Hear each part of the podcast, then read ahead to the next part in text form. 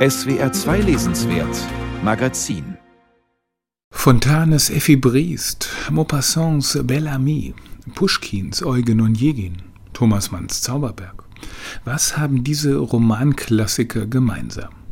Genau, an entscheidender Stelle der Handlung findet ein Duell statt. Heute müssen Romane auf diese würzige Zutat verzichten. Das Duell ist ein ausgemustertes Modell der Konfliktlösung und die verletzte Ehre gilt als problematisches Konzept in migrantischen Milieus. Mehr Respekt bitte denn der Schriftsteller Reik Wieland rehabilitiert das Duell nun als großes literarisches Thema. Zu Beginn seines Romans betritt der Psychotherapeut Oskar B. Markov die Wache am Berliner Alexanderplatz, um ein Delikt anzuzeigen, für das die Polizeibürokratie gar keine Nummer mehr hat. Jemand habe ihn zum Pistolenduell gefordert. Die verdutzte Kommissarin vermutet zunächst, dass der womöglich paranoide Psychologe selbst der therapeutischen Hilfe bedürfe. Schließlich seien Duelle seit langem verboten. Worauf Markov entgegnet Frau Kommissarin, ich verstehe, das mag abstrus in Ihren Ohren klingen. Duelle sind verboten, sagen Sie? Kein Grund zur Sorge? Ich gratuliere. Sagen Sie das auch zu einem Bankräuber? Bürger, hören Sie mal, Sie müssen diesen Geldtransporter nicht überfallen, denn, das wissen Sie vielleicht nicht, das ist bei uns verboten. Also, wenn sich das rumspricht, Ihre Methode der Polizeiarbeit, dann sehe ich schwarz für die Kriminalität. Mit solchen gewitzten Dialogen und Reflexionen zieht die merkwürdige Geschichte bald in den Bann. Als nächstes begegnen wir Alexander Schill, einem glücklosen Antiquar, der sich auf die Forschungsliteratur über Duelle kapriziert hat.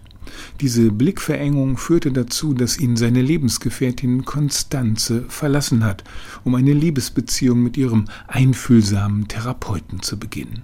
Jedem Markov aus dem Kapitel zuvor was Schill sachkundig als Beleidigung dritten Grades verbucht und zu seiner Forderung veranlasst hat. Eine andere Möglichkeit zur Wiederherstellung meiner Ehre, die durch ihre geschmacklose Verführung von Konstanze Kamp verletzt wurde, besteht leider nicht. Konkret heißt das, dass ich Sie bitten muss, sich zum nächstmöglichen Termin von mir erschießen zu lassen. In den folgenden Kapiteln begleiten wir Schill auf Studienreisen und Militaria-Auktionen, wo historische Waffen zu Höchstpreisen gehandelt werden. Zudem werden viele berühmte Duelle im Roman aufgerufen und erörtert. Ein zweiter dokumentarisch unterfütterter Handlungsstrang spielt im Jahr 1937 und beschäftigt sich mit dem letzten Duell in Deutschland, ausgeführt auf dem Gelände der Heilanstalten Hohenlüchen, einem bedeutenden medizinischen Komplex in der Zeit des Nationalsozialismus, wo ranghohe NS-Männer ihre angegriffenen Volkskörper in Behandlung gaben. Hier traten gegeneinander an der SS-Hauptsturmführer Roland Strunk, Kriegsreporter des Völkischen Beobachters und Hitlers Lieblingskorrespondent sowie der jüngere Horst Krutschina, Adjutant des Reichsjugendführers Baldo von Schirach und bereits als NS-Studentenführer ein eifriger Bücherverbrenner. Strunk warf ihm ein Verhältnis mit seiner Ehefrau vor und forderte Satisfaktion. Das Duell, dem Strunk dann selbst zum Opfer fiel, war ein Skandal, den Reike Wieland mit genüsslicher Liebe zum historischen Detail erzählt mitsamt der involvierten Nazi-Prominenz aus Politik, Medizin, Kultur, Astrologie und anderen Grenzwissenschaften. Im Hintergrund der wütende Führer, ganz außer sich, weil seine Leute sich gegenseitig umbrachten, anstatt ihr Gewaltpotenzial auf die Opfer und Gegner des Regimes zu konzentrieren.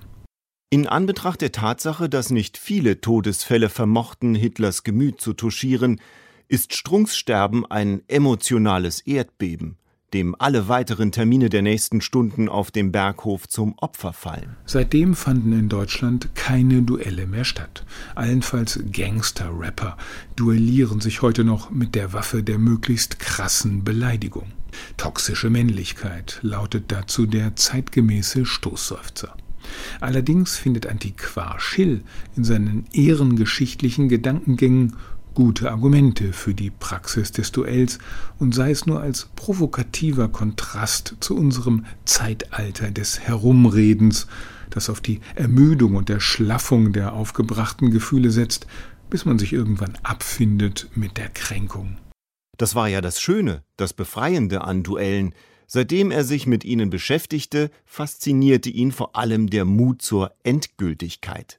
Es wird nicht mehr geredet, denn es gibt nichts mehr zu sagen. Unterdessen wird auch der panische Psychologe Markow vom Sog einer unerfreulichen Logik in Richtung des fatalen Schusswechsels getrieben.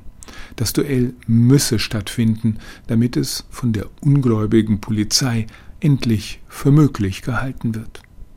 Beleidigung dritten Grades ist eine Kriminalgroteske über ein angekündigtes Verbrechen, voller skurriler und spektakelhafter Verwicklungen, aber mit ernstem historischem Hintergrund.